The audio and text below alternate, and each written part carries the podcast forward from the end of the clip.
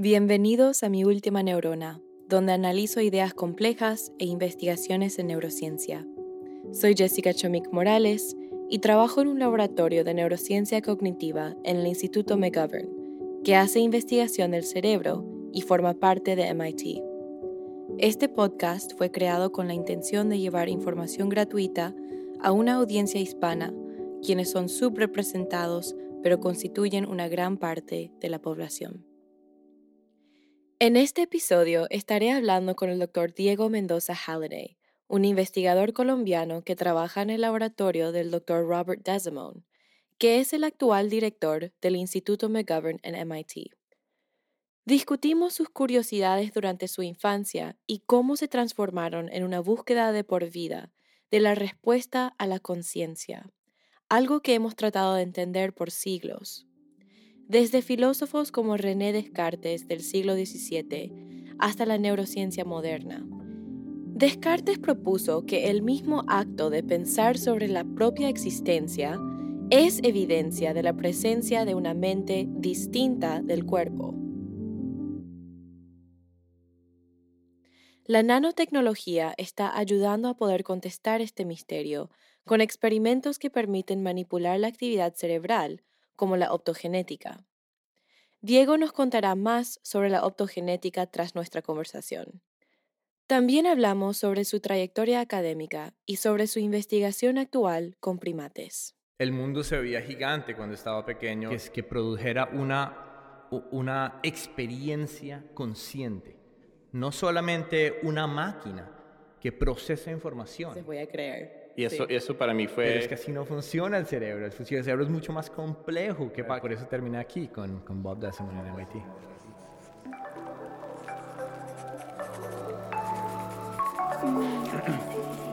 En el Instituto de Tecnología de Massachusetts, o sea, MIT.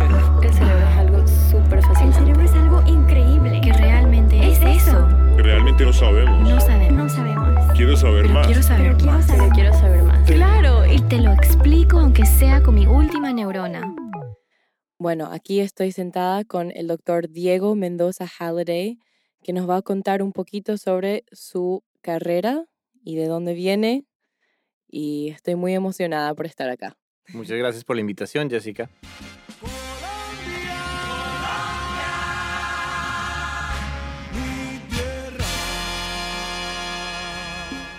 Bueno, yo originalmente eh, soy de Colombia, Bogotá, la capital. Eh, allá nací y crecí y estuve hasta los 20 años.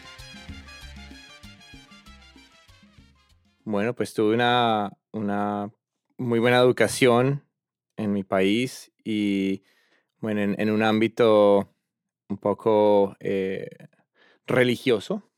No, no mi familia específicamente, pero, pero el, digamos, la comunidad eh, es bastante católica y eso tuvo una influencia eh, grande en, el transcurso, en el rumbo que tomó mi, eh, mi, mi carrera, porque pues creciendo en un, en un entorno como ese, pues hu- hubo como una especie de, ¿cómo se dice? Clash. O una, eh, una divergencia entre lo que, lo que había en el entorno mío, la- en términos de, creencias o de tradiciones, y mi curiosidad creciendo. El cristianismo tiene una gran influencia en los países latinoamericanos, ya que muchos de ellos fueron colonizados por países europeos, que trajeron con ellos sus creencias. Aunque sea un tema controversial, creo que es importante que podamos hablar sobre la influencia que tiene este entorno sobre nuestra percepción de la vida y cómo abordamos las preguntas que surgen a lo largo de nuestra formación como personas. Creo que muchos de los oyentes pueden identificarse con Diego, al igual que yo, ya que mi familia es de Paraguay, un país que está fuertemente influenciado por las creencias y prácticas cristianas. Para algunos, la religión no tiene lugar en la ciencia, y capaz viceversa, pero hay muchos que unen estas dos entidades de pensamiento, y ambas creencias pueden coexistir sin interferir una con la otra. Cualquier opinión sobre este asunto quedará, por supuesto, a discreción de los invitados y los oyentes. Pero es algo que hemos meditado y contemplado como seres humanos durante muchos siglos y lo seguiremos haciendo durante muchos más. Y yo siempre desde pequeño fui muy curioso, eh, hacía experimentos, eh, cogía animales y eh, larvas en frascos y los veía convertirse en mariposas y contaba los días y predecía cuándo iban a volverse mariposas y todo. Entonces eso, el concepto de ciencia creo que estaba muy, muy metido en mí. Y eso pues, esa curiosidad de, de, de entender las cosas, de entender el mundo, que le dice a uno de dónde salió el mundo, de cuál es el sentido de la vida. Y esto a mí, pues, eh, al principio, pues, de pequeño, uno, pues, simplemente sigue su camino eh, como, como se lo marcan, pero eh, ya de adolescente me di cuenta que pronto esa, esa forma de, de interpretar el mundo en donde simplemente la cuestión de fe no era para mí y que, que no, no, no, solo no era para mí, sino que no me convencía del todo que, que se fuera la forma de, de, de entender el es mundo. Es muy interesante que diga eso, porque lo que a mí me encanta de la ciencia es que yo puedo tener una pregunta y responder esa pregunta con mis experimentos, como que, bueno, capaz yo no sepa toda la verdad. Eso es algo que estamos en camino a llegar, ¿verdad? Como científicos, pero por lo menos puedo tener un, un, una respuesta más concreta, que no es solo, bueno, alguien me dijo que esta es la verdad, entonces voy a creer. Y eso, sí. eso para mí fue poderoso, eh, aprender primero con, con, intuición, porque yo, yo, pues, mi intuición era un poco científica, pero después en, en, en el colegio, eh, empezar a aprender de ciencias con, con, con, ese entendimiento, con esa información que tuve, que, que obtuve en el, en el colegio, pues empecé a entender que que la ciencia podría darnos respuestas a, a, a, todas las preguntas que tenemos sobre el mundo. Y, y, para mí el mundo se veía gigante cuando estaba pequeño y, y oscuro, como incomprensible. Y yo, y, a mí esa, esa falta de comprensión me daba casi que miedo.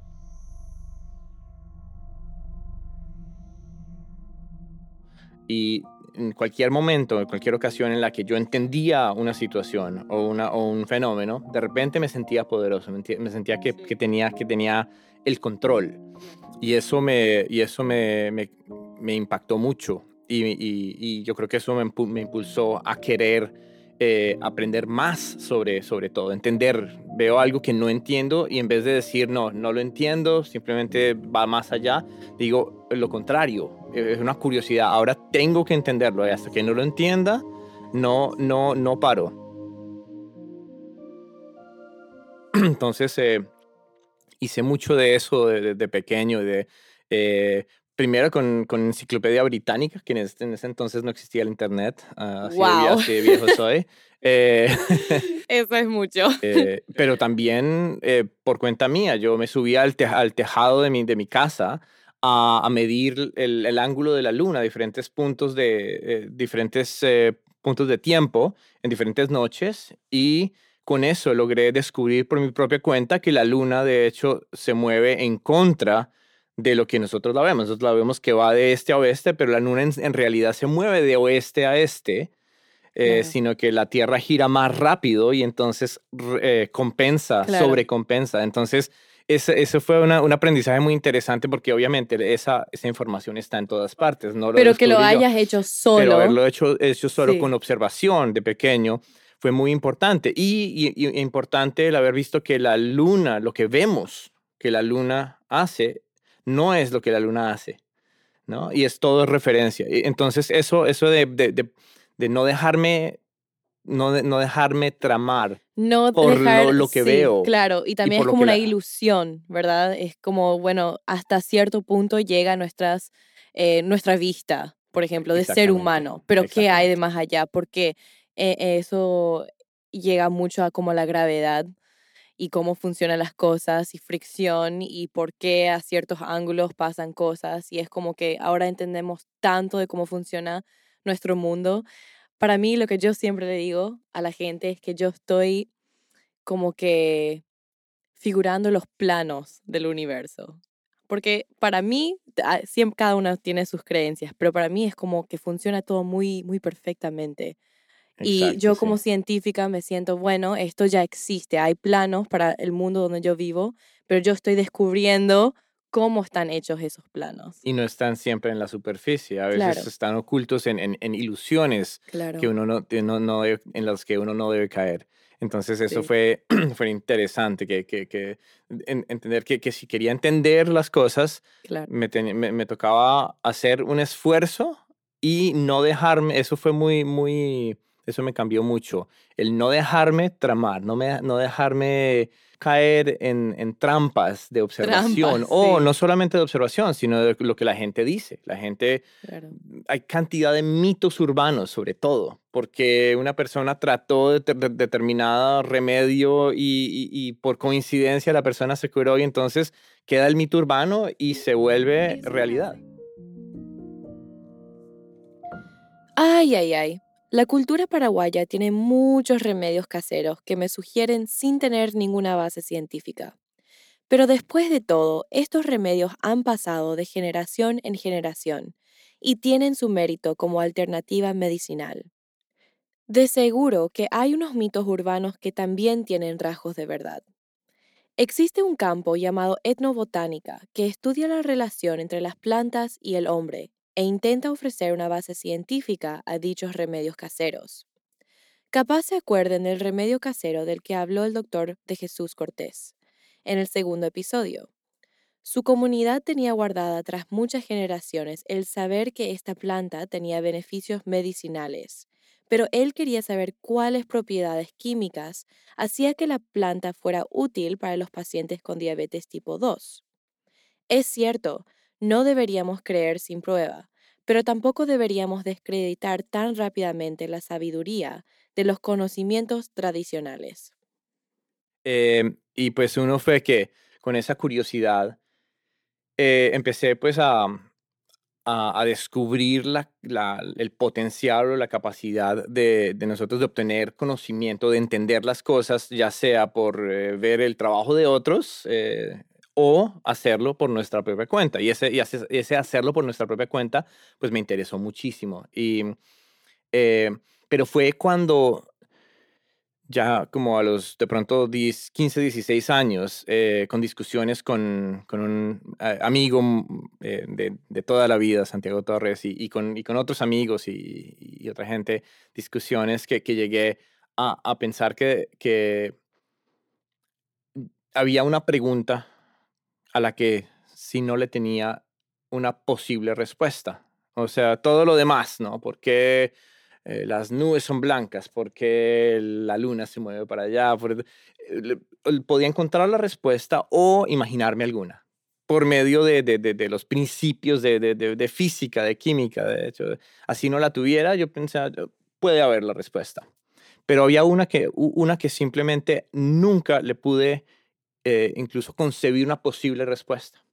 Y esa fue la pregunta de cómo es posible que nuestro cerebro, que pues evolucionó por selección natural, una complejidad que se puede entender, esa, la, la- la- la selección natural no, no tiene ningún misterio, bueno, tiene muchos misterios, pero, pero, pero, pero Claro. la concibo totalmente, es, es, es- es fascinante eh, como todo lo que explica. Pero, pero una cosa que no me podía explicar es cómo esa, e- e- ese entendimiento de la biología podía conllevar a la evolución de un cerebro que llegase a ser consciente. Que, es, que produjera una, una experiencia consciente. No solamente una máquina que procesa información. Eh, eso, eso, eso me lo puedo imaginar fácilmente, ¿no? Como eh, mm, todo, todo tipo de, incluso un, un insecto. Un computadora, insecto es como un, sí. como una, una- una uh, un robot biológico Sí, y, y uno puede hacer todo tipo de experimentos y ponerle luz al insecto y Me el, y el gusta ese dicho, es un robot Sí, yo lo veo mucho como un robot biológico. eh, y en algún momento en esa evolución hubo algo que ocurrió que, que conllevó a la evolución de un sistema consciente, que, que tuviera no solamente la capacidad de procesar información, como lo hace mi computador, mi, mi, mi teléfono celular, etcétera, sino de tener una representación consciente del mundo, una, un- una fenomenología dentro. Claro. Y eso lo sé por, porque existo. Sí. ¿no? Yo si fuera robot no lo sabría. Los, lo sé por, primer, por, por, por esta eh, primera persona, esta ex- Claro, esta experiencia. Y experiencia. esa no me la quita nadie. El problema es que con la- en la ciencia eso no, no sirve. No puedo decir, eh, hablemos de la conciencia. Bueno, pues eso es lo que yo lo siento. No, Sí. hay, que, hay que Y formalizar definiciones. Eh, claro, y formalizando esas definiciones también van a ser con todo lo que está pasando con AI. em, ¿Cómo sabemos si algo realmente tenga, tie- tiene conciencia? y esa es una Ya que estamos ya evolucionando mucho más- tanto con sí. inteligencia artificial, es, es una pregunta muy buena, por- porque le podemos enseñar a una computadora para tomar información y darnos lo que nosotros queremos o reaccionar, por decir, a su entorno, pero ¿cómo sabemos que están teniendo una experiencia como de la nuestra? Bueno, mi, mi entrenamiento fue de biología. Yo, cuando, cuando tuve esa pregunta Sí. que no pude responder y voy a llegar a responder esto de AI, eh, dije, no, la forma de atacar esto es entender el sistema Mm, claro. biológico. Entonces dije, me voy, eh, bueno, empecé biología en Colombia, pero la- lastimosamente no, no me... No, no fue muy, eh, no me llenó la experiencia, no, no me dio lo que necesitaba y en términos de investi- investigación, que era lo que yo quería, no había mucho. Entonces yo dije, no, tengo, que- tengo que irme a, a- a otra parte a, a entrenarme, no solamente en conocimiento, sino investigación. Entonces terminé en Canadá, eh, me, me mudé a Montreal a estudiar en, en McGill University Oh, eh, y allá fue que, que hice mi pregrado en biología y eso Sí. fue la perfecta forma de empezar a, a entender, a, a llegar a esa, a esa, a esa Claro. respuesta que... eh, Me sorprende que no tomó un, o sea, no se fue para neurociencia o, o cómo era, no había ese programa. Exactamente. Ok. No existía. La neurociencia Es muy es, joven. es- demasiado joven. Yo, yo vi en mi transcurso de, de- de carrera cómo la neurociencia se empezó a formalizar como una Claro. carrera. Y yo, yo cuando yo busqué programas, no había muchos Claro. programas en neurociencias. Entonces, biología y tom- tomé todo curso que tenía la, eh, la, la- la- la sección neuro en el, en el nombre. Claro. Eh, y, y me formé mi, mi pregrado en neurociencias con esas, con esas selectivas, Sí, pero sí. no existía. y lo chistoso es que cuando terminé mi pregrado y pasé a maestría, Sí. ahí formaron el Claro. pregrado en, en neurociencias. Y cuando yo terminé mi, mi, mi doctorado en, fisiolo- en neurofisiología, o sea, en el departamento de Claro. fisiología, ahí crearon el Integrated Neuroscience Program, el programa integrado de neurociencias, que es Sí. de fisiología, psicología, biología, todo eso, formando lo que es neurociencia. O sea, lo hemos visto en el transcurso de mi carrera. Claro. He visto el- la evolución del, de- del campo de neurociencias como tal, la formalización de ese campo. Y es como tal. increíble porque toma de tantos diferentes niveles de, de estudio. Se puede, o sea, mirar al cerebro de diferentes ángulos, Totalmente. de biología, de, o sea, hay... em, Ciencias computacionales. También ahora eso es muy nuevo, eso es muy nuevo. Ahora que se está como que saliendo de la nada en todos los laboratorios, algo difícil para mí, porque hasta ahora no tenía nada de, de entendimiento sobre la computación.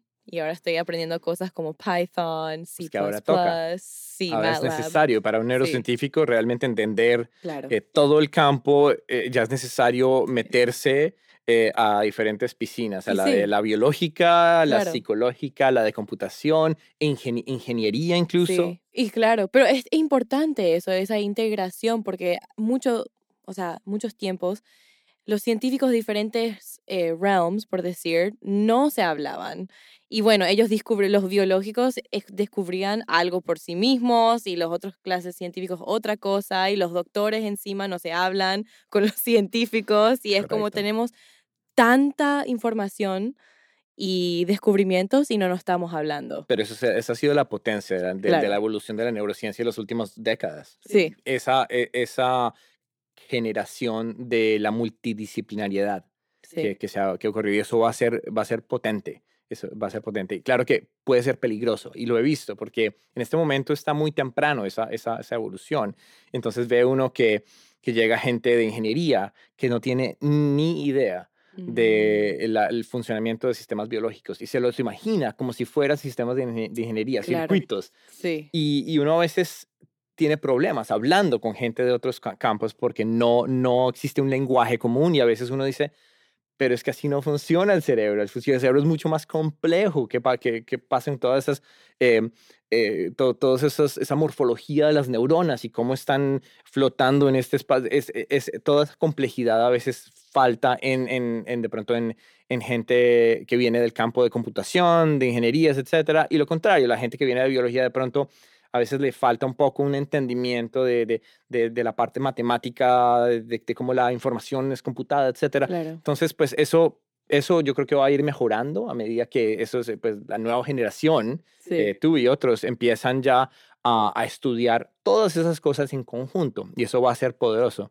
Pero en mi, en mi época no era así. Sí. Y entonces yo pues... Me emociona mucho todo esto porque realmente es algo entender el cerebro, la mente, qué somos realmente, eso es algo increíble.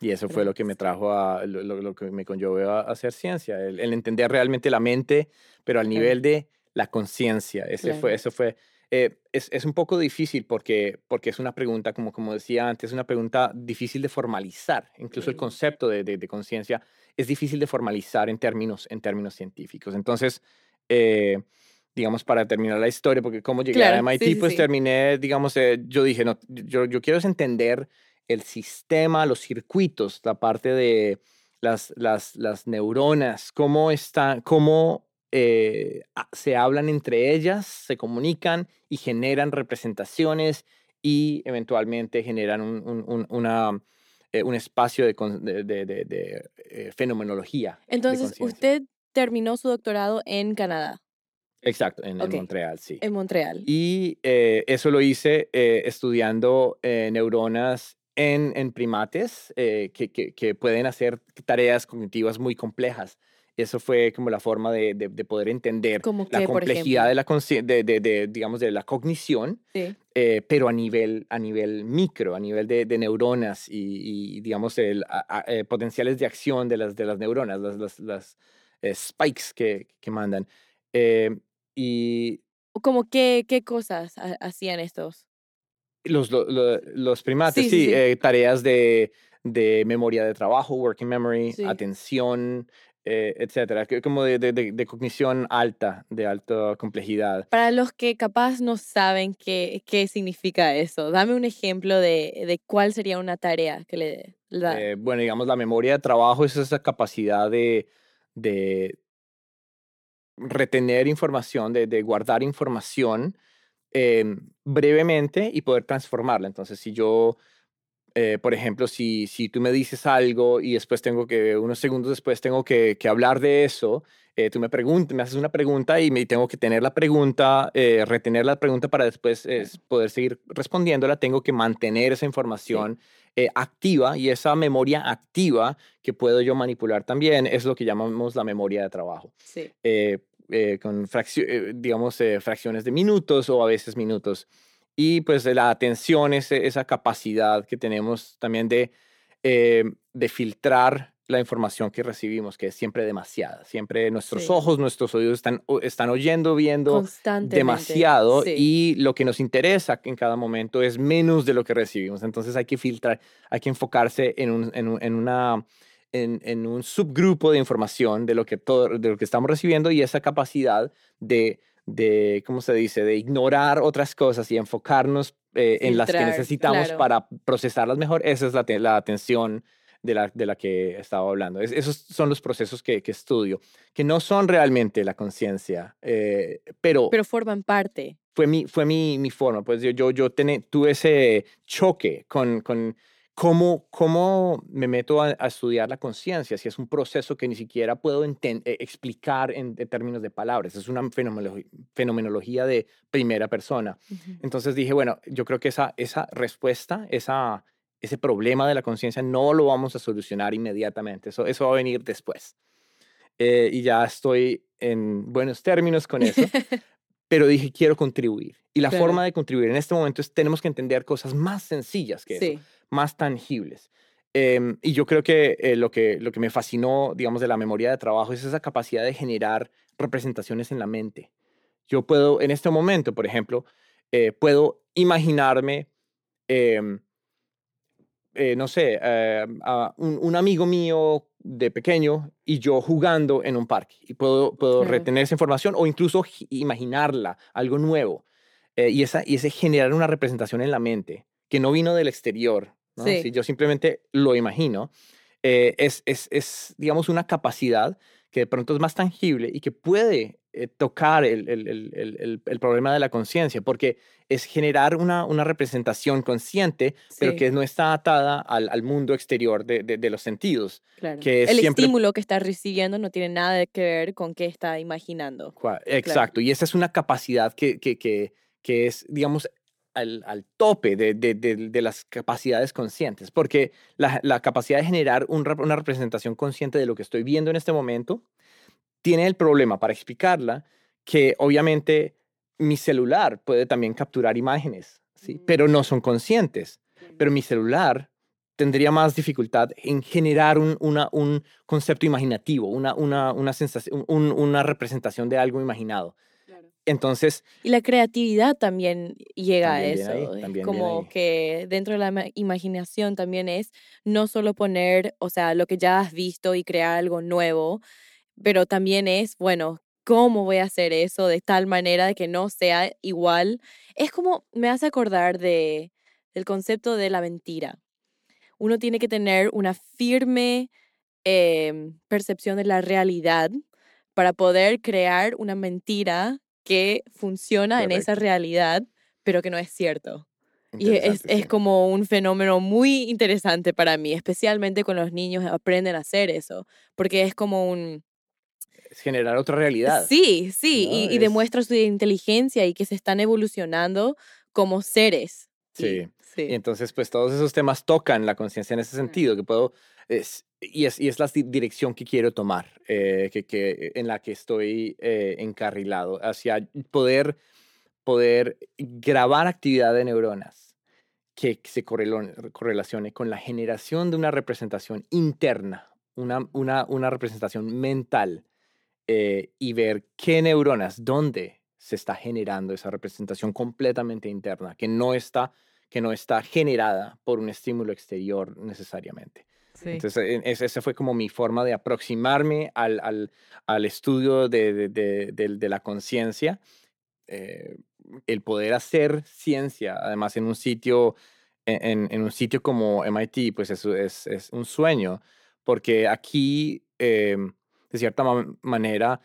eh, no solo hay un, eh, un grupo de personas eh, con mucha experiencia en todo tipo de, de- de- temas de investigación ah, con los que puedo, a los que puedo acudir, con los que puedo colaborar, sino también recursos para hacer todo lo que yo, yo, yo tengo que imaginarme el experimento y, y- no tengo que, y no tengo que demostrar, eh, eh, digamos, eh, luchar eh, para poder obtener permisos para, no, Claro. es, bueno, un Es buen, libre, experimento muy da la libre, sí. libertad de adquirir el, el- el- el- el equipo, el material y, y hacerlo. Y, esa, y, esa, y eso, es, eso ha sido invaluable. Se puede, se- tienes todos los recursos para hacer eso, tienes un como Dream Team que puede- te pueden ayudar para hacer todo eso y eso también me fascina mucho porque nuestro trabajo no es, ok, a las 9 tengo que llegar, a las 5 voy a salir y todos los días hago la misma cosa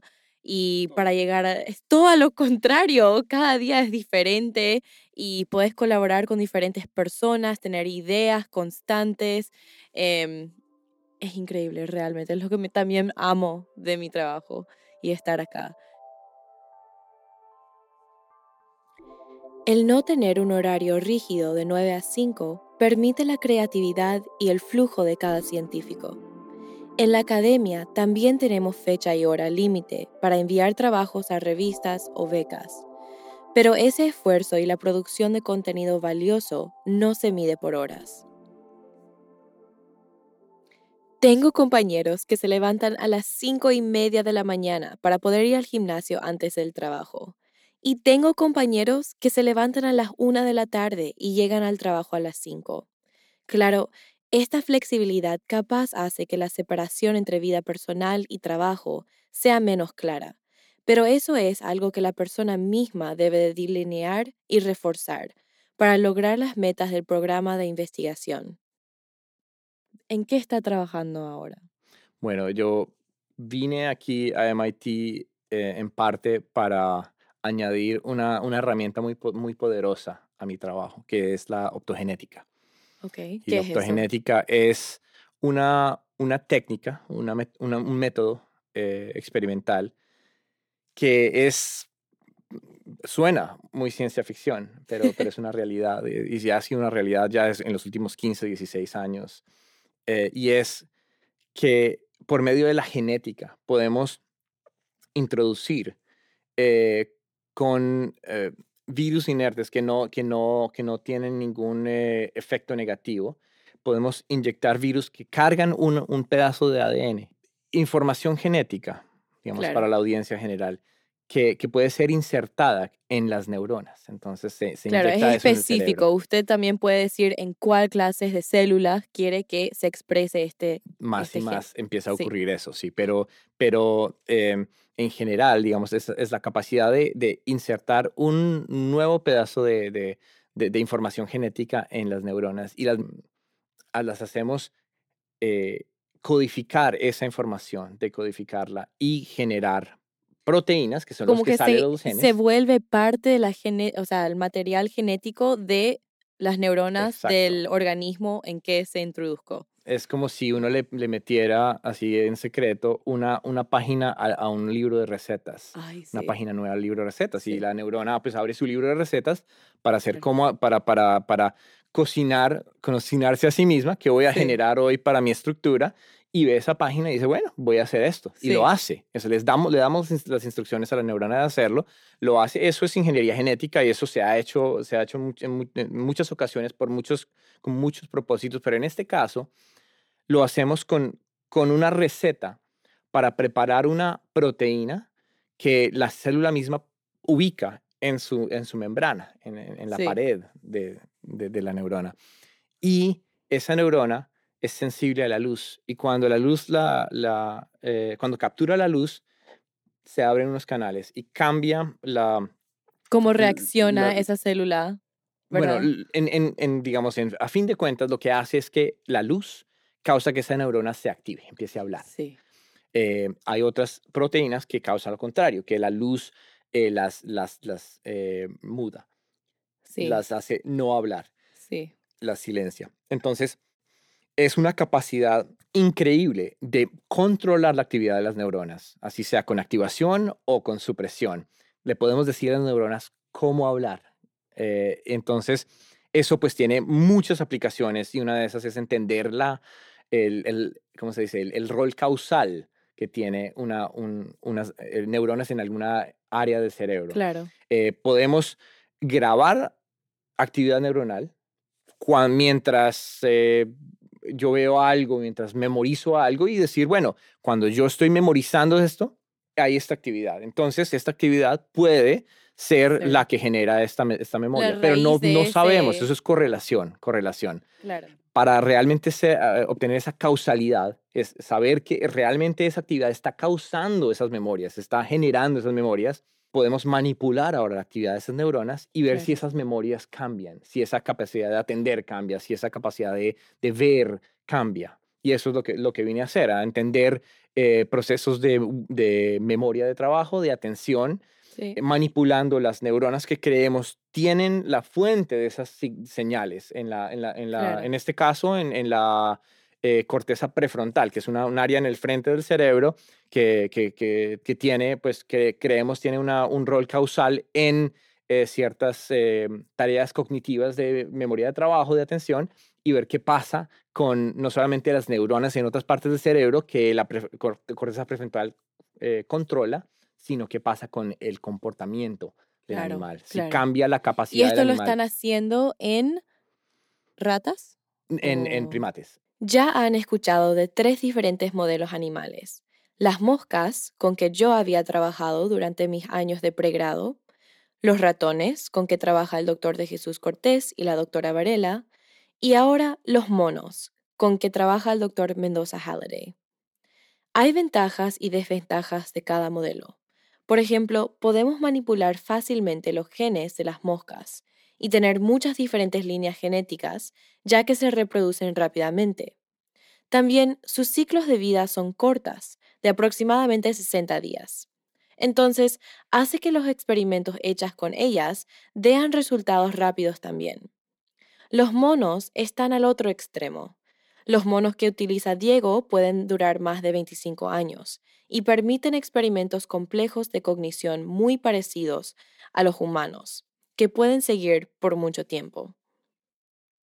Yo acabo de leer un libro que se llama Projections de Carl Deseroth. No sé si lo has escuchado. Bueno, Carl, Carl Deseroth eh, fue uno de los proponentes de la autogenética originalmente, junto con Ed Boyden, que está aquí eh, a, dos pisos debajo de nosotros, con los, que, con los que podemos colaborar muy fácilmente. Entonces, es, es, maravilloso tener esa, eh, esa capacidad. E incluso Carl Deseroth también ha, colaborado con nosotros, con Guping Feng, generando nuevas opciones que, que nos permiten hacer diferentes cosas. Entonces, pues, pero ese libro, y ese libro es sobre qué? Es, bueno, él es médico también, o sea, psiquiátrico, en adición de ser científico, que es algo muy increíble porque tiene que irse a la universidad por mucho tiempo y es, son dos diferentes certificaciones.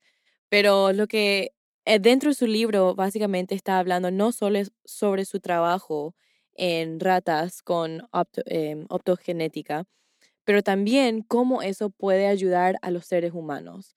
Eventualmente es un largo trayecto para poder eh, Todavía falta, pero, sí, utilizar esa técnica, pero estamos en camino y si podemos como que usar esa técnica, podemos empezar a curar cosas como la depresión, epilepsia, epilepsia esquizofrenia y eso es increíble, porque podemos literalmente activar y desactivar neuronas en nuestra cabeza con luz. Sí, Muy poderosa esa. Y pues no solamente para, para eh, eh, aspectos prácticos de medicina, etcétera, sino también para la ciencia en, sí, para entender cómo funciona, cómo funciona el cerebro, que fue mi, mi interés originalmente. Y por, por, eso terminé aquí con, con Bob Dassimon en MIT. Wow. Bueno, muchas gracias por hablar conmigo, por contarme sobre ti, sobre lo que estás haciendo ahora y... Muchas gracias por la invitación. De nada, de nada. Nos vemos pronto. Bueno, gracias. En el próximo episodio hablaré con la doctora Edmarie Guzmán Vélez, una neuropsicóloga puertorriqueña, sobre su trayectoria como psicóloga clínica y sus investigaciones en humanos que tratan de entender el envejecimiento, Alzheimer, exámenes cognitivos y la carga del cuidador.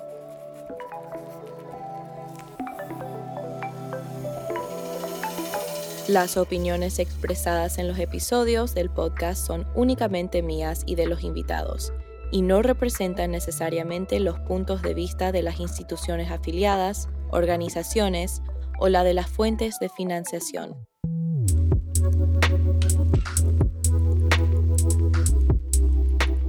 Este podcast está financiado en parte por el Centro para Cerebros, Mentes y Máquinas, la Fundación Científica Nacional y el McGovern Instituto del Cerebro, junto con las contribuciones de la doctora Liz Neely, comunicadora científica y fundadora de Liminal Creations.